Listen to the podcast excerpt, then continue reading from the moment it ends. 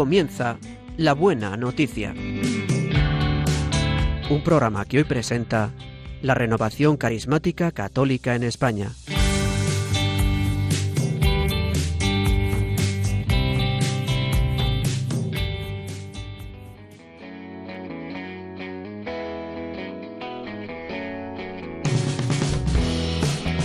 Bienvenidos a una nueva edición del programa de la Buena Noticia.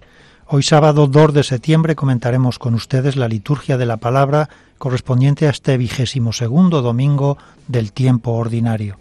Hoy el programa va a ser conducido por la Renovación Carismática Católica en España y estaremos con ustedes. Ana Ruiz, buenos días, Ana. Hola, buenos días. Pilar Álvarez, buenos días, Pilar. Buenos días. En el control de sonido, Natalia Otero, buenos días, Natalia. Muy buenos días. Y el que les habla, Rodrigo Martínez.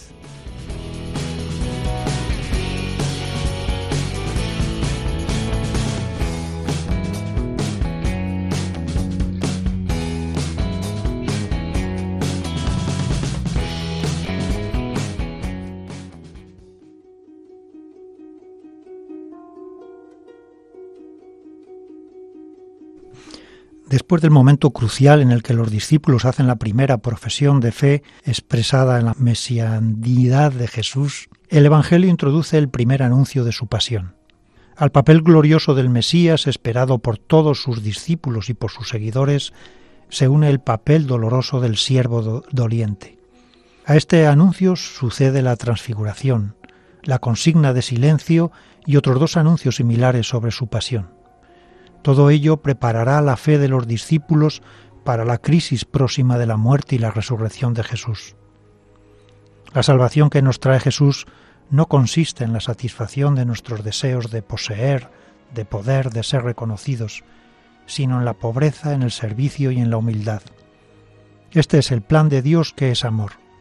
Es el camino por el que debe transitar el Hijo para vencer el mal del hombre. Pedro, al igual que nosotros, se atraviesa en el camino que debe seguir el Mesías. Se convierte en escándalo, es decir, tropiezo, y se convierte en secuaz, aunque inconsciente, del mismo Satán. Pedro, que es la piedra sobre la que Cristo va a edificar su iglesia, se convierte en piedra de tropiezo, viene a ser escándalo para el mismo Señor. Pedro, aunque haya recibido la revelación del Padre acerca de la identidad de Jesús, no por eso ha comprendido quién es Él. Es verdad que Jesús es el Cristo y el Hijo de Dios, pero la verdad de Cristo y de Dios no es lo que Él cree. Es constante el peligro que tenemos de reducir a Dios a nuestras expectativas y deseos humanos. De ahí que en nuestro camino debamos renunciar a nosotros mismos, nuestros pensamientos, planes y criterios, para moldarnos a los de nuestro Padre Dios. Ahí viene nuestra ayuda el Espíritu Santo que restituye en nuestro corazón la confianza en Dios perdida en el pecado original, y lo va modelando para vivir en plenitud con gozo y esperanza nuestra condición de hijos de Dios, hasta llegar a amar a los demás como Él nos ama. Y todo ello no sin lucha, como le sucede al profeta en la primera lectura. Morir al hombre viejo para que nazca en nosotros el hombre nuevo, morir a nuestros planes para que se realicen en nosotros los planes de Dios, conlleva dolores como los de un parto que preceden al alumbramiento de una nueva vida.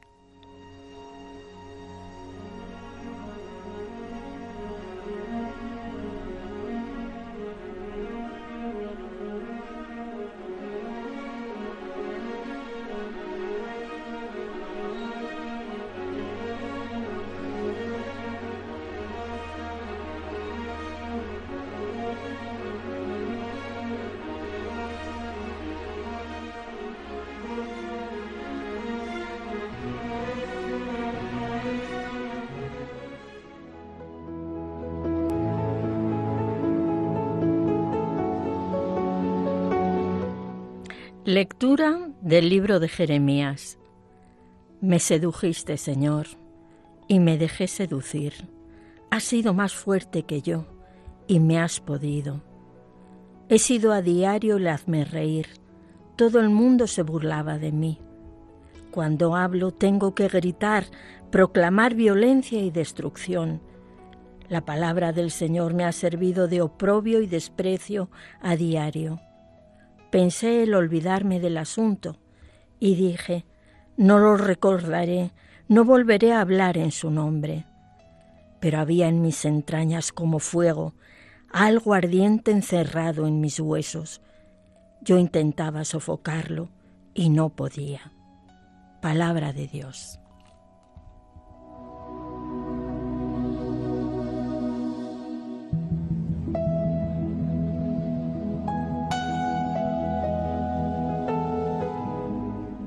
El libro de Jeremías deriva su título del propio autor humano que al inicio se identifica, dice, son las palabras de Jeremías. Entre los profetas del Antiguo Testamento, Jeremías es quien da más detalles personales. Y así al comienzo del libro nos dice que es de una modesta aldea sacerdotal, Anatot, y luego a lo largo del libro se nos va descubriendo como un poeta convertido en profeta, que comparte sus pensamientos, sus emociones profundas y se muestra como una figura solitaria y patética, perseguida por instituciones oficiales de Jerusalén e incluso por su propia familia. El libro fue materialmente escrito por Baruch, su secretario, pero al dictado de Jeremías. En cuanto a las fechas, entre el 604 y el 580 a.C. en el reino de Judá y concretamente en Jerusalén. El profeta Jeremías vivió 40 años terribles, vivió el ocaso de la monarquía y los estertores de la muerte de la nación, una época muy triste en la historia del pueblo hebreo. Él comenzó su misión profética en el tercer año del rey Josías, en torno al 627 a.C., y terminó el undécimo año del rey Sedequías, el año 586 a.C. Durante esa época Babilonia destruyó a Siria, Egipto se impuso brevemente a Judá, pero Babilonia derrotó a Egipto e hizo a Judá vasallo suyo. Después Judá se rebeló, pero fue sometido nuevamente por Babilonia, y cuando se rebeló una segunda vez fue el final. Babilonia destruyó Jerusalén y su templo y exilió a su rey y a muchos de los principales ciudadanos hacia el año 586 a.C., poniendo fin a la existencia de Judá como reino independiente e iniciándose así la etapa del exilio de Babilonia. Jeremías quedó en Jerusalén, después fue a Egipto y allí fue donde murió. El libro está escrito con autoridad y es profecía pero no cronológica. Su idea principal es el desarrollo y cumplimiento de varias profecías a Israel y a las naciones vecinas. Muestra a Dios marcando el ciclo de los acontecimientos de la historia con el cumplimiento exacto de cada profecía. La infidelidad de Judá a Dios terminará en su destrucción, pero la misericordia de Dios hacia Israel deparará un futuro radiante a su pueblo, un tiempo de restauración y un nuevo pacto. Y este es el mayor aporte teológico de Jeremías, su concepto del nuevo pacto entre Dios y su pueblo, que encontramos en el capítulo 31, versículos 31 al 34. Es un pacto de gracia y de perdón escrito en el corazón humano. La obra está dividida en una parte biográfica, otra parte de prosa y partes poéticas, cada una de las cuales se puede resumir por separado. El material poético está entre los capítulos 1 al 25 y consta de oráculos en los que el profeta habla como mensajero de Dios. Algunos, reflejo del auténtico Jeremías, son pasajes de carácter muy personal y han sido denominadas las confesiones de Jeremías. Estas confesiones de Jeremías, un diario íntimo de su drama interior, son un tipo de lamento individual al estilo de que encontramos en los Salmos y en el libro de Job, aunque son peculiares. Y precisamente es ahí donde tenemos que encuadrar el pasaje que hoy se ha proclamado.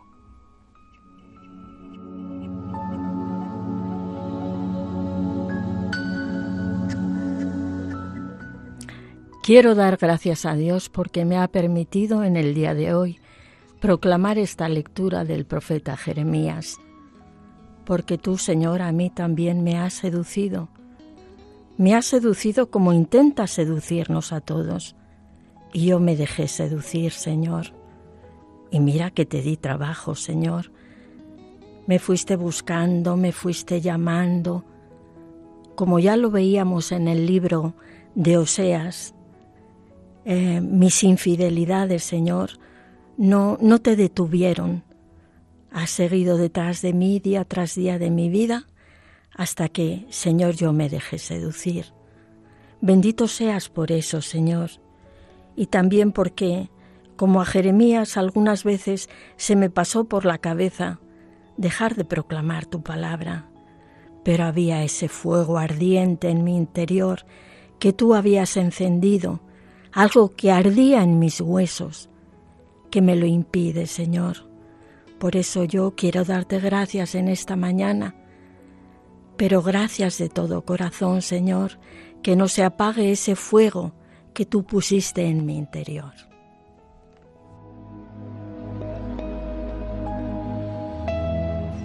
Aquí vemos la lucha del profeta que, por un lado, está seducido por Dios, le es imposible dejar de, de obedecer a sus mandatos, de proclamar su palabra, de denunciar la injusticia y por otro lado, pues el desprecio de todos aquellos que le escuchan. Parece aquí que se revela contra Dios, que se queja contra Dios. Resulta rara en la Biblia la expresión de tamaña desesperación.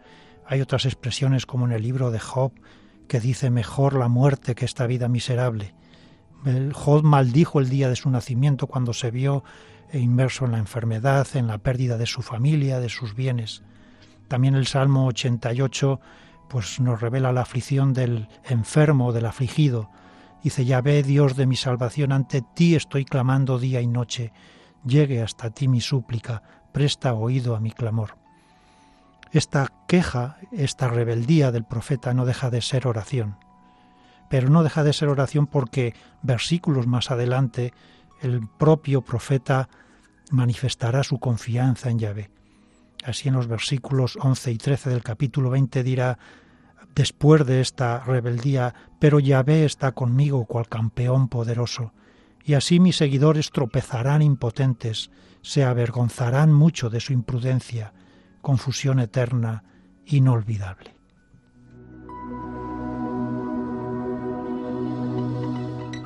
Cuando estuve, bueno, pues eh, mirando un poco esta palabra y meditando sobre ella, lo primero que me venía a la cabeza era dos palabras, que es la crisis vocacional porque realmente si tuviéramos que decir qué es lo que está experimentando en este momento Jeremías, diríamos que es una crisis vocacional.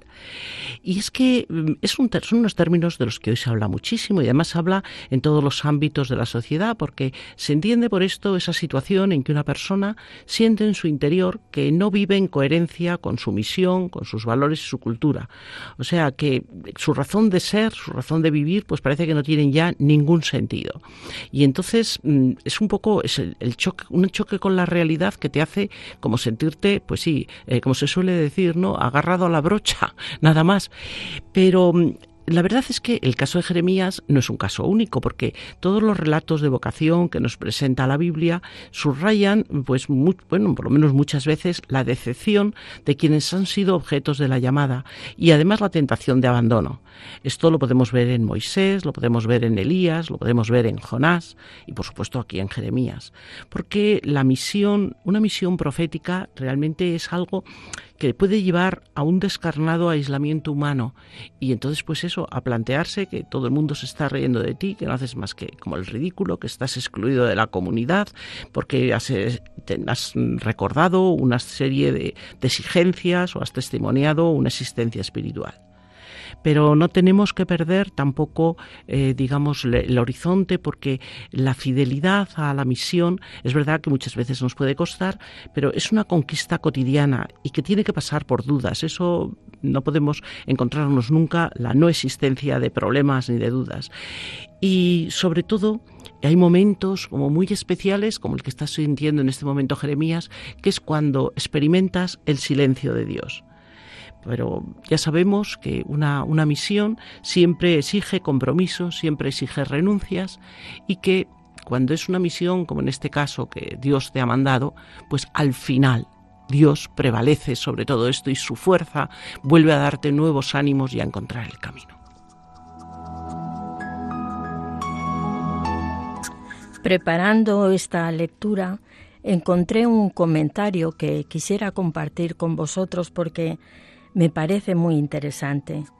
Dice de Jeremías que su fidelidad y continuo contacto con Dios, sellados por el sufrimiento, llevará a la conciencia del pueblo la necesidad de un nuevo tipo de relación con el Señor, más íntima y personal, más enraizada en el corazón de las personas que en una alianza jurídica y externa.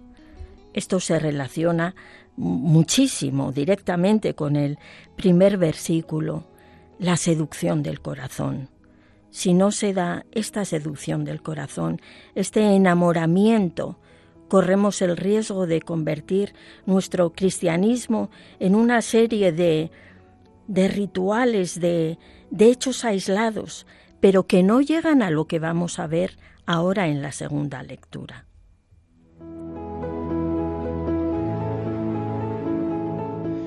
También nos comenta la palabra, las notas de la Biblia, que Jeremías es el precursor y el modelo del pobre de Yahvé. El pobre de Yahvé, el Anahuín, aquel que Sofonías nos dice, buscad a Yahvé, vosotros todos humildes de la tierra, que cumplís sus normas, buscad la justicia, buscad la humildad, quizás encontraréis cobijo el día de la cólera de Yahvé. El pobre de Yahvé es el justo, el que, viviendo en el plan de Dios, no hace sino sufrir injusticias y sufrir el desprecio de los demás. Y será de gran trascendencia luego en la posteridad, ese pobre y ese resto de Israel que sufre el destierro a pesar de que ha vivido en fidelidad a Dios, o en tiempos de Jesús esos pobres que son precisamente los más receptivos a acoger su mensaje. El humilde, el pobre, aquel que se ve humillado a pesar de vivir en el plan de Dios, de buscar la justicia de Dios, es el que tiene el corazón más dispuesto para acoger la buena nueva, para experimentar la transformación del poder del Espíritu Santo.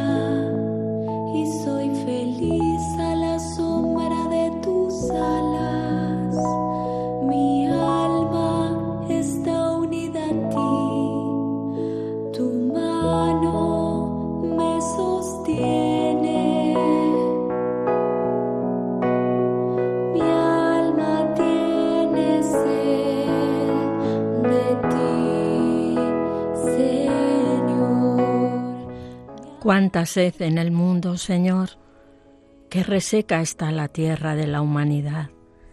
Como al final del verano, Señor, nos encontramos con los pantanos vacíos, con los aljibes rotos, Señor, y sin agua, con esa sed, sed de lo infinito, sed de lo que nos da plenitud, sed de lo que nos hace sentirnos saciados, Señor. A cuántas fuentes hemos ido buscando un agua que no nos daba la vida, Señor. Pero tú has puesto esta sed en nuestro corazón y nos atraes hacia ti, Señor. Te alabamos y te bendecimos en esta mañana, Señor, porque tú eres ese agua fresca, ese agua que da vida, Señor. Corra, Señor, ese agua sobre esta humanidad sedienta, que no lo sabe tantas veces, Señor, pero que tiene tanta necesidad de ti, Señor. Bendito seas. Mi alma tiene sed de ti, por ti.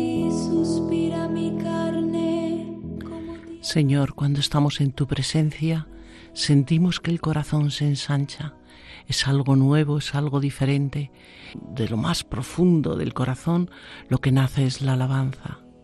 Sí, Señor, como dice el Salmo, te bendeciré toda mi vida, alzaré las manos invocándote, porque Señor, ¿qué más puedo hacer que sea bueno para mí, ¿Qué puedo hacer que me pueda llenar el corazón sino mirarte, mirar tu grandeza, mirar tu gloria y alabarte y bendecirte y cantar tus glorias, Señor, y tu alabanza?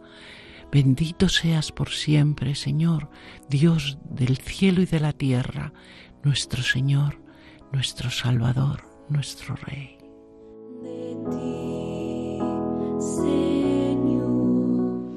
porque fuiste mi auxilio, Señor Dios.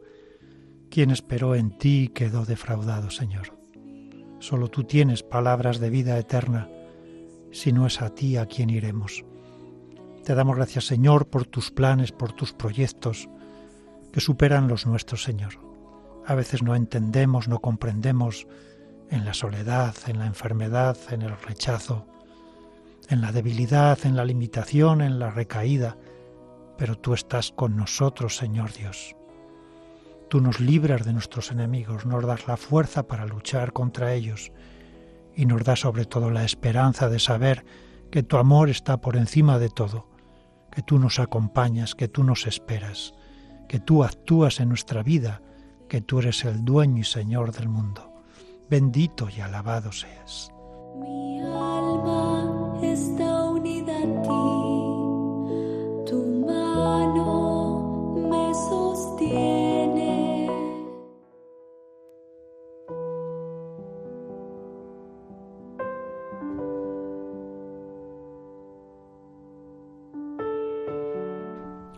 Lectura de la carta del apóstol San Pablo a los romanos.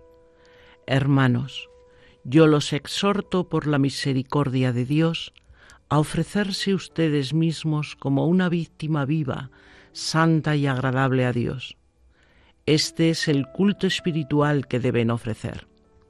No tomen como modelo a este mundo. Por el contrario, transfórmense interiormente, renovando su mentalidad a fin de que puedan discernir cuál es la voluntad de Dios, lo que es bueno, lo que le agrada, lo perfecto. Palabra de Dios.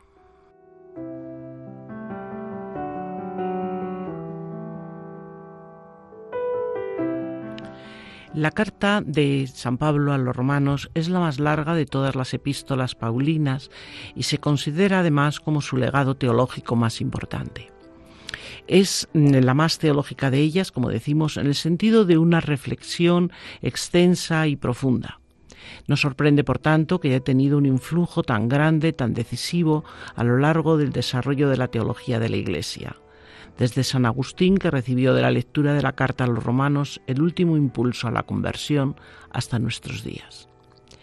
Se supone que fue escrita durante la estancia de Pablo en Corintio, mientras estaba en casa de Gallo, Y aunque el momento preciso no es mencionado en la epístola, se piensa que estaba Pablo a punto de ir a Jerusalén, es decir, al cierre de su segunda visita a Grecia a inicios del año 56.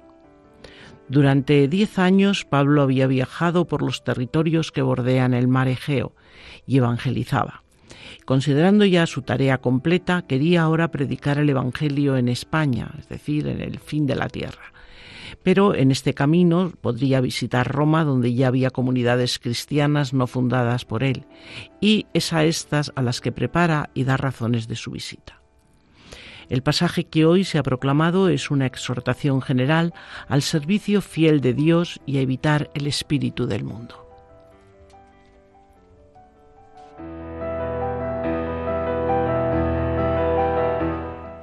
Cuando leo, os exhorto, hermanos, a que presentéis vuestros cuerpos como sacrificio vivo. Inmediatamente me salta la idea de sacrificio y alianza. Vamos a ver después en, en el Evangelio cómo estas dos lecturas están muy relacionadas. Nosotros eh, es a través de, de, nuestra, de nuestra vida ofrecida, ofrecida como sacrificio hasta el final, como esa alianza que Dios hace con cada uno de nosotros se va renovando por la misericordia de Dios. Y cuando la otra idea que yo resaltaría de, este fragmento es la renovación de la mente. No os amoldéis a este mundo, sino transformaos por la renovación de la mente.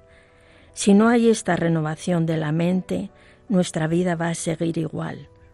Iremos a misa, haremos ciertas cosas, tendremos una vida de piedad, pero no acabaremos de ser cristianos, porque la renovación de la mente es fundamental. ¿Por qué?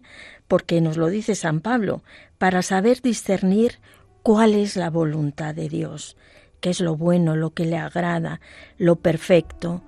Y de aquí la importancia de la palabra, el conocer la palabra de Dios, que es lo que va poco a poco renovando nuestra mente, cambiando nuestras, nuestras ideas, eh, echando por tierra esas ideas que nosotros teníamos tan afirmadas durante años, pero que no son de Cristo. Y es la palabra de Dios la que poco a poco, como esa gota de agua que cae una y otra vez y va horadando la piedra. Pues así la palabra de Dios nos ayude a renovar nuestra mente para realmente poder discernir qué es lo que Dios quiere de nosotros.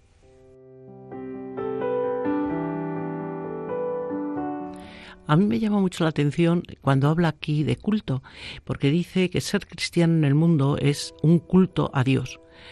Claro, si nosotros pensamos que una de las consecuencias del hecho de que en el Calvario no fue una liturgia, sino un retazo de vida humana, aquí empezamos a entenderlo más, porque realmente eh, Jesús en el Calvario lo que vivió eh, lo vivió como, digamos, desde el punto de vista de, de, una vida, de una experiencia, pero eso sí que fue un culto. Y es lo que nosotros también tenemos que aprender.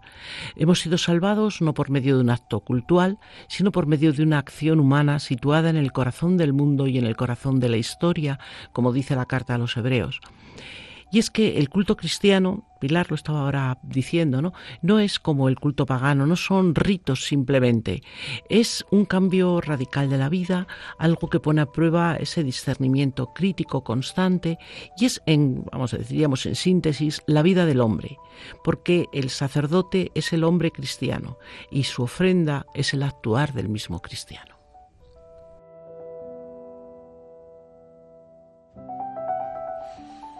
Aquí nos dice presentar vuestros cuerpos como sacrificio vivo, que santo, agradable a Dios. Es cierto, Dios nos ha dado un cuerpo maravilloso en su sabiduría, y el cuerpo modela al espíritu y el espíritu al cuerpo, y todo es uno, un ser en su totalidad. Y no puede haber una doble vida ahí, el cuerpo utilizado al margen del plan de Dios y luego una religiosidad que trata de dar culto a Dios.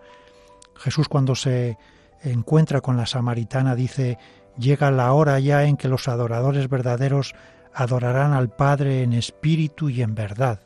Eso es lo que quiere el Padre, que le adoremos con las intenciones, con las obras, con nuestro espíritu, con nuestro cuerpo, con nuestra forma de ser, en nuestra forma de relacionarnos, en nuestra forma de hablar, en nuestra forma de sentir y de pensar. Y ese es el caballo de batalla que todos los profetas han traído a, lo largo de la historia de la salvación. Por ejemplo, Amós nos decía, yo detesto, desprecio vuestras fiestas, no me gusta el olor de vuestras reuniones solemnes, cultuales, si me ofrecéis holocaustos, no me complazco en vuestras oblaciones, ni miro a vuestros sacrificios de comunión de novillos cebados. Aparta de mi lado la multitud de tus canciones, no quiero oír la salmodia de tus arpas, que fluya así el juicio como agua y la justicia como arroyo perenne. ¿Acaso sacrificios y oblaciones en el desierto me ofrecisteis durante cuarenta años, casa de Israel? Así nuestro ser, nuestro cuerpo, nuestra vida, nuestro tiempo, lo que somos, lo que tenemos, todo tiene que estar enfocado a dar ese culto agradable y espiritual a Dios nuestro Creador, a Dios nuestro Padre.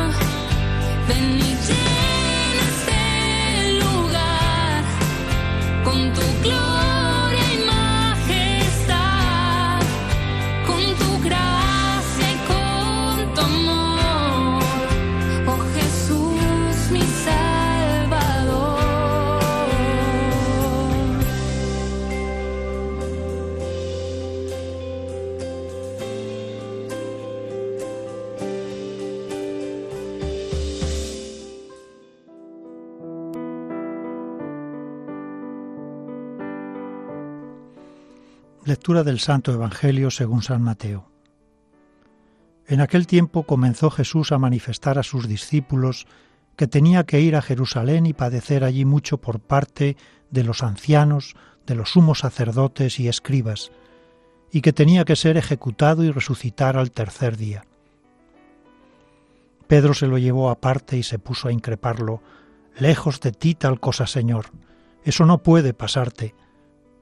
Jesús se volvió y dijo a Pedro, Ponte detrás de mí, Satanás. Eres para mí piedra de tropiezo, porque tú piensas como los hombres, no como Dios. Entonces dijo a los discípulos, Si alguno quiere venir en pos de mí, que se niegue a sí mismo, tome su cruz y me siga. Porque quien quiera salvar su vida la perderá, pero el que la pierda por mí la encontrará Pues de qué le servirá a un hombre ganar el mundo entero si pierde su alma? ¿O qué podrá dar para recobrarla? Porque el Hijo del Hombre vendrá con la gloria de su Padre entre sus ángeles, y entonces pagará a cada uno según su conducta. Palabra del Señor.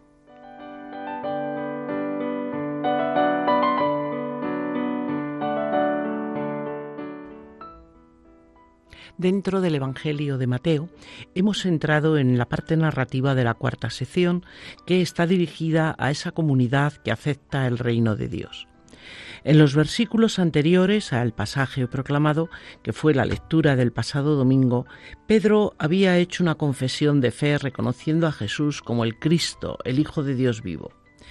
Pero ahora en este camino de instrucción va a darse por vez primera el anuncio de la pasión veremos que es prácticamente un monólogo en el que Pedro irrumpe sin ser invitado y por tanto es reñido por lo que dice.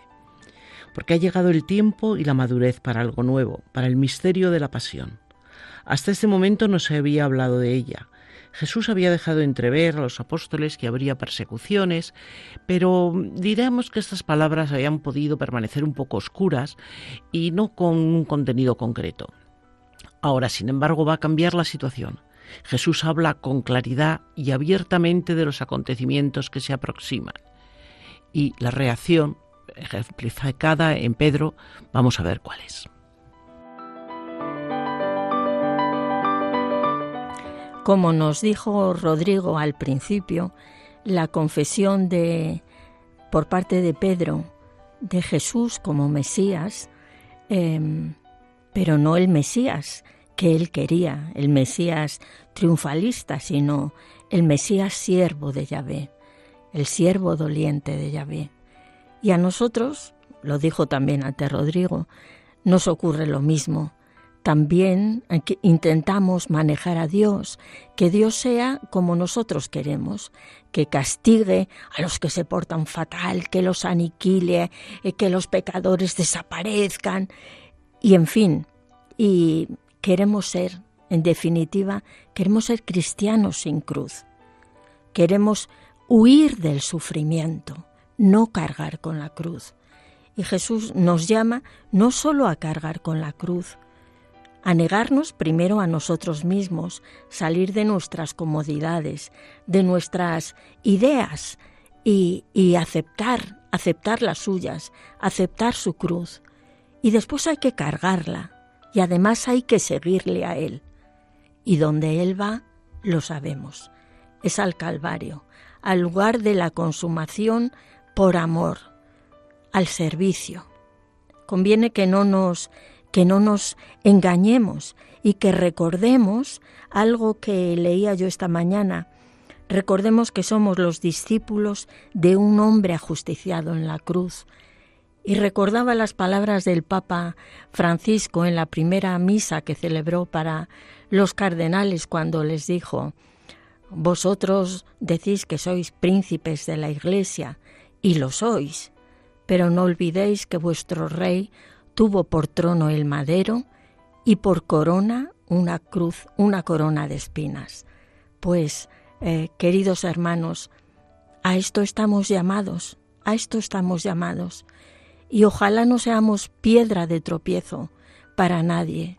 No nos inventemos falsas cruces, que a veces es una tentación que tenemos, y sino aceptar la que el Señor nos envía en cada momento, sabiendo que Él nos ayuda a cargarla, que Él va con nosotros, porque pretender llevar la cruz sin Cristo a nuestro lado es, es de todo punto imposible y, y nos destruye, porque a veces lo intentamos, y, pero Él está a nuestro lado. Él nos sostiene y Él y su amor nos envuelve y nos da fuerzas. Hay una palabra que a mí me ha, me ha, tocado de una manera muy especial. Cuando comenzaba la lectura decía que comenzó Jesucristo a declarar a sus discípulos y debía. Y él está comentando, está comentando lo que va a ocurrir, esos acontecimientos dramáticos que les esperan. Pero lo fundamental es que tiene que ocurrir así, porque así está establecido en el orden de la salvación. Es decir, debía ser así porque esto procede de Dios, que es el que va a entregar incluso a su propio Hijo. Es decir, ese debía es pues un debía divino, es una presión del amor, del amor tremendo que Dios nos tiene y que tiene que infundirnos pues un profundo respeto y un silencio admirativo y no como, como Pedro que se le pasó la palabra y únicamente pues se enteraba de que no de que lo del sufrir pues que no iba con él y mucho menos con su maestro. Pero lo que Jesús está exponiéndonos aquí es un misterio, el misterio central de nuestra fe. Y además lo dice en una relación muy esquemática, pero muy completa de todos los datos, porque habla del lugar, que es Jerusalén, porque es verdad que Jerusalén es la que mata a todos los profetas, de quiénes son los ejecutores, que van a ser los ancianos, los sumos sacerdotes, los escribas, es decir, eh, las, personalidades que representan la religión, además de Israel, y sobre todo que el Mesías va a tener que sufrir mucho, va a tener que sufrir incluso la muerte, pero al final añade algo muy esperanzador, que resucitará al tercer día. Y cuando estaba meditando sobre esto pensaba cómo muchas veces también se nos olvida ese resucitará y nos quedamos nada más que en la parte dolorosa, que es la que no queremos aceptar de ninguna manera, la que nuestra naturaleza humana se revela contra ella.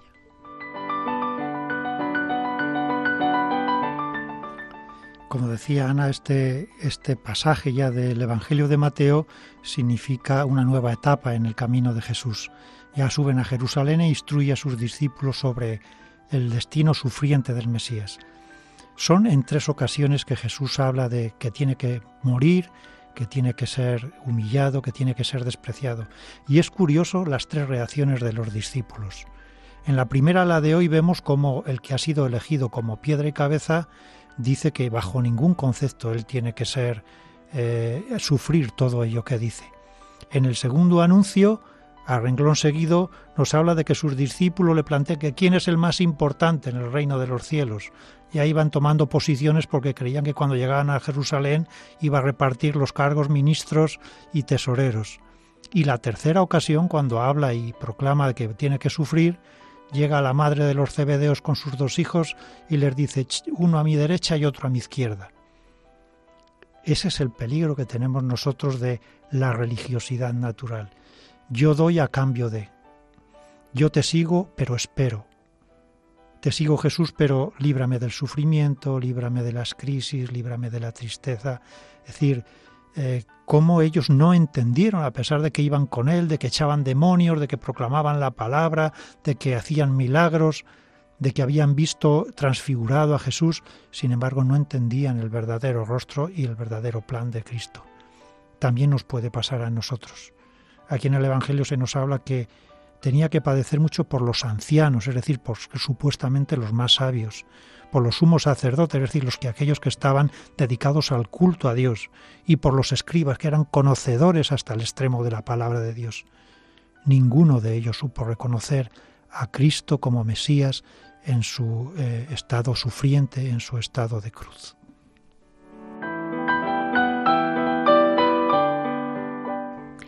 Hay otro término que también a mí me parece precioso en este Evangelio, que es el, que, el del seguimiento. Porque cuando nosotros vemos el proceso del discipulado que, que, nos va planteando el Evangelio, vemos que la primera palabra que Jesús les dice cuando, ve, cuando los ve junto al mar de Galilea a los pescadores es, sígueme. Y es verdad que ellos le siguieron, pero claro, el seguimiento que hacen es un seguimiento exterior un seguimiento que tiene sus sacrificios porque dejan su casa, su familia, sus bienes, pero no es suficiente, porque para ser discípulo hay que hacer también ese seguimiento interior que ahora el Señor está planteando, ese seguimiento interior que es conformarse a lo que es eh, la voluntad de Dios, a lo que es el modelo que Jesús nos plantea Y ese seguimiento interior es el que además conlleva pues la negación de uno mismo, que tan difícil nos resulta, porque de una manera instintiva tendemos no a negarnos, sino a afirmarnos y a buscar nuestra comodidad y a cargar la cruz. Otra de las cosas que nos cuesta tantísimo ver y que muchas veces pues es digamos contra lo que nos rebelamos porque es verdad si pensamos cómo se producía el todo, todo lo que era el proceso de una crucifixión, pues el condenado tenía primero que llevar su cruz hasta el sitio de la ejecución, que eso significaba que había aceptado su destino, porque él sabía ya que estaba condenado y ya sabía para qué servía esta cruz. Bueno, pues eso es lo que tiene que hacer el discípulo, aceptar eso y ir hasta donde el Señor te lleve.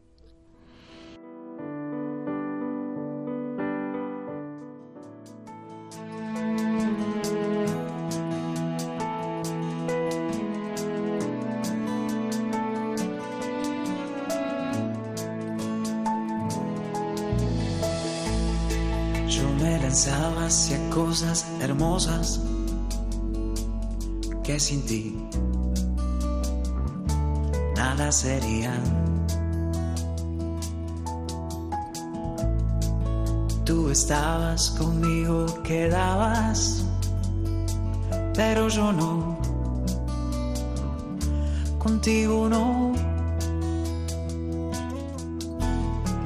Llamaste, clamaste rompiste mi sordera, brillaste y resplandeciste, fugaste mi ceguera. Tarde te amé, hermosura tan antigua y tan nueva, yo te buscaba afuera y tú estabas dentro, muy dentro,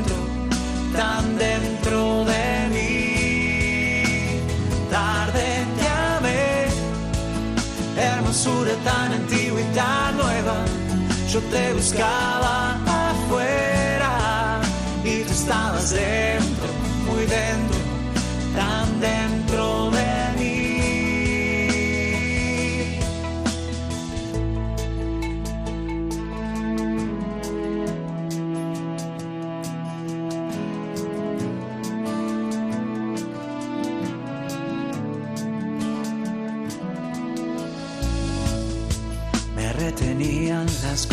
preciosas que sin ti nada sería. Y tú estabas conmigo,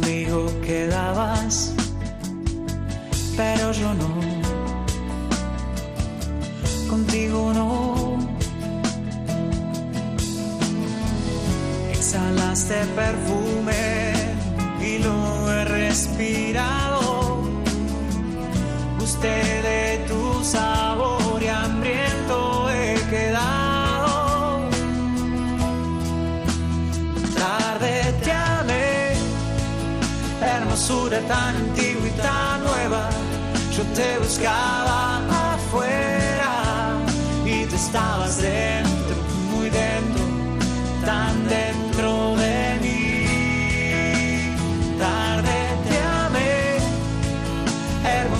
tan antigua y tan nueva, yo te buscaba. Estamos en Radio María en el programa de la Buena Noticia que se emite todos los sábados de doce y media a una y media de la mañana, una hora menos en las Islas Canarias, hoy conducido por la Renovación Carismática Católica en España. Les invitamos a participar en el programa con sus aportaciones y comentarios sobre las lecturas de este domingo, escribiéndonos a la dirección de correo electrónico la buena noticia 1, 1 en número, arroba radiomaria.es.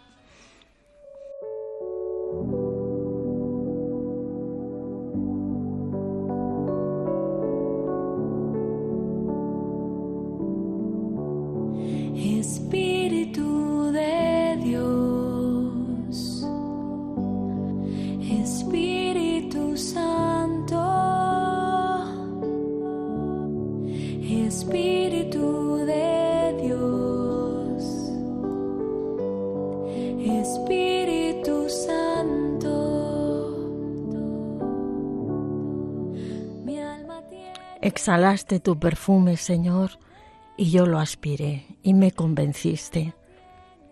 Pero tu perfume, Señor, era el de tu sangre redentora. Ayúdame, Espíritu Santo, a amar la cruz de mi Señor y a amar mi cruz. Ayúdame, Espíritu Santo, a permanecer en ella, clavada ahí hasta que tú quieras, Señor. Pero dame tu respirar, Señor. Que mis pulmones se llenen de tú, de ese aire tuyo que me da la vida, que me consuela. Ayúdame, Señor, a permanecer ahí hasta el último aliento, Señor, hasta que tú quieras. Amén.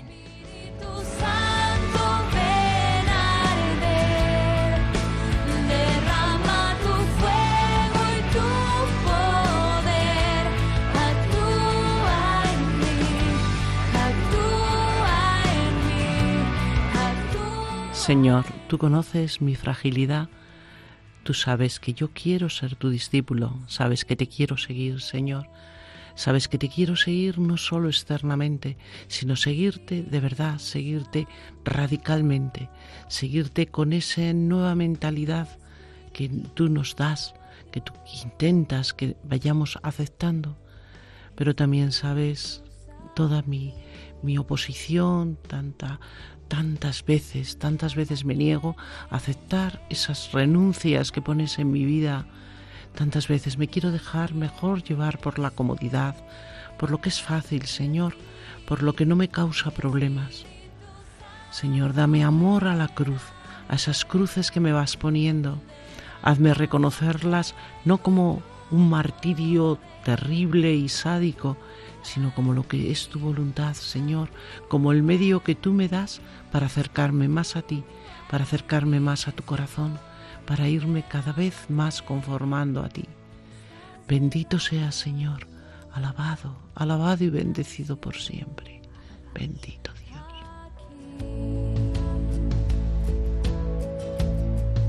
Estás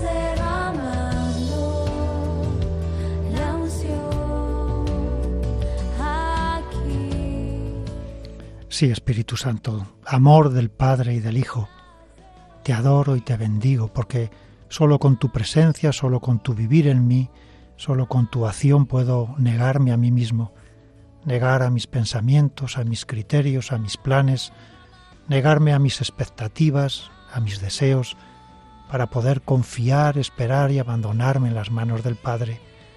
Sí, Espíritu Santo, conforma nuestra voluntad a la del Padre, conforma nuestro corazón el de Cristo para vivir siempre en su voluntad, para poder no solo cargar, sino amar nuestra cruz y siempre esperando, Señor, esperando en la resurrección, en la gloria, en que un día tú reinarás sobre nosotros, que nosotros podemos reinar sobre nuestro- nuestros enemigos, que podemos vivir en paz, en gozo, en alegría, en esperanza en medio de las tribulaciones y de las luchas. Ven Espíritu Santo y haz tu obra en nosotros.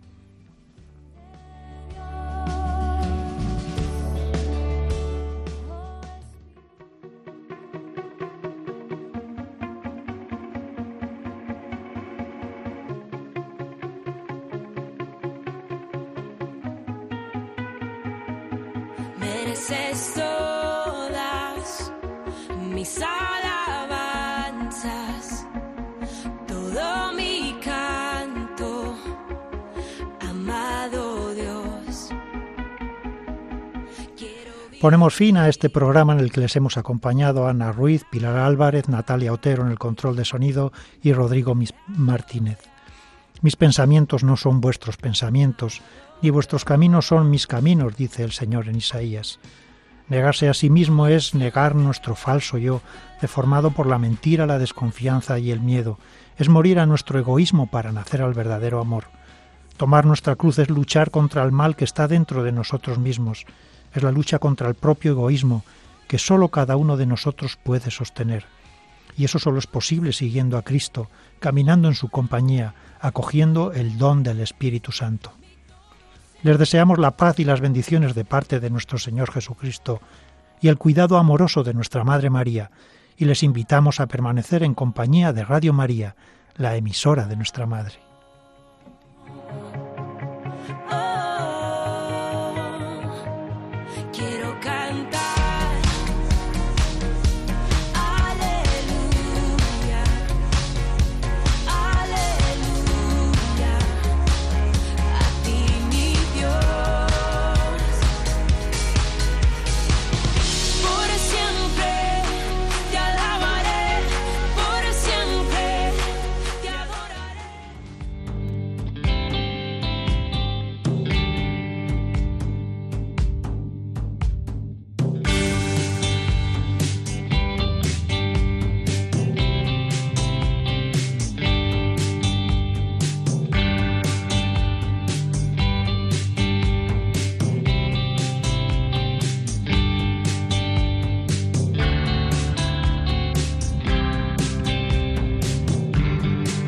Termina La Buena Noticia.